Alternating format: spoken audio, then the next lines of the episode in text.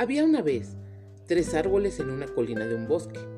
Hablaban acerca de sus sueños y esperanzas, y el primero dijo, Algún día seré cofre de tesoros, estaré lleno de oro, plata y piedras preciosas, estaré decorado con labrados artísticos y tallados finos. Todos verán mi belleza. El segundo árbol dijo, Algún día seré una poderosa embarcación, llevaré a los más grandes reyes y reinas a través de los océanos, e iré a todos los rincones del mundo todos se sentirán seguros por mi fortaleza y mi poderoso casco. Finalmente, el tercer árbol dijo, Yo quiero crecer para ser el más recto y grande de todos los árboles en el bosque. La gente me verá en la cima de la colina, mirará mis poderosas ramas y pensarán en el Dios de los cielos.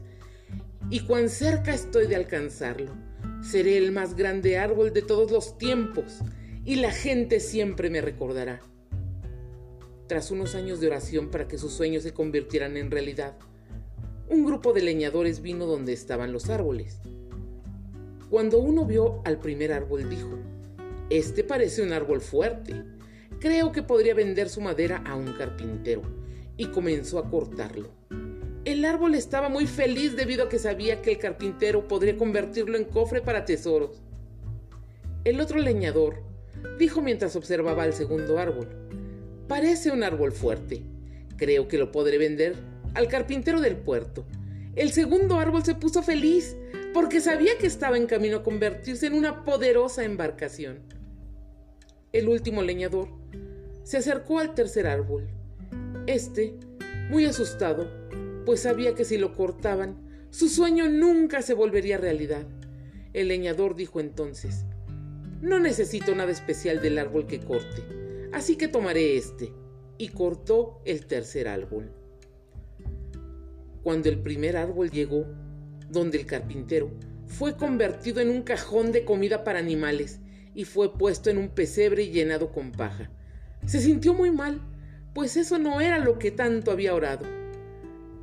El segundo árbol fue cortado y convertido en una pequeña balsa de pesca, ni siquiera lo suficientemente grande para navegar en el mar y fue puesto en un lago, y vio como sus sueños de ser una gran embarcación cargando reyes había llegado a su final.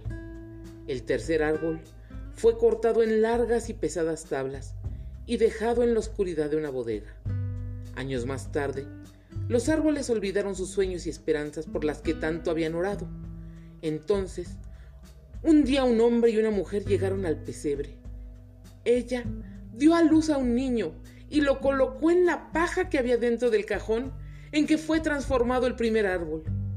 El hombre deseaba haber podido tener una cuna para su bebé, pero este cajón debería serlo. El árbol sintió la importancia de este acontecimiento y supo que había contenido el más grande tesoro de la historia. Años más tarde, un grupo de hombres entraron en la balsa en la cual habían convertido al segundo árbol. Uno de ellos estaba cansado y se durmió en la barca.